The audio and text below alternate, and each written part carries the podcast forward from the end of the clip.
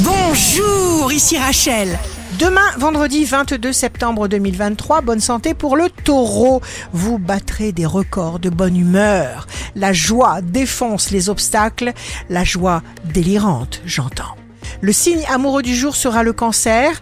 Respirez, ressentez, détendez-vous, vous rayonnez et vous survolez les barrières. Si vous êtes à la recherche d'un emploi, le bélier, tout ce que vous entreprendrez pourra durer, alors osez avancer.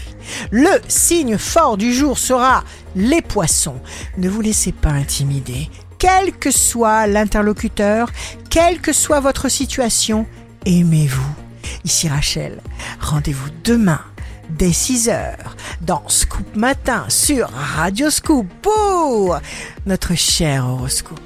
On se quitte avec le Love Astro de ce soir, jeudi 21 septembre, avec la Vierge.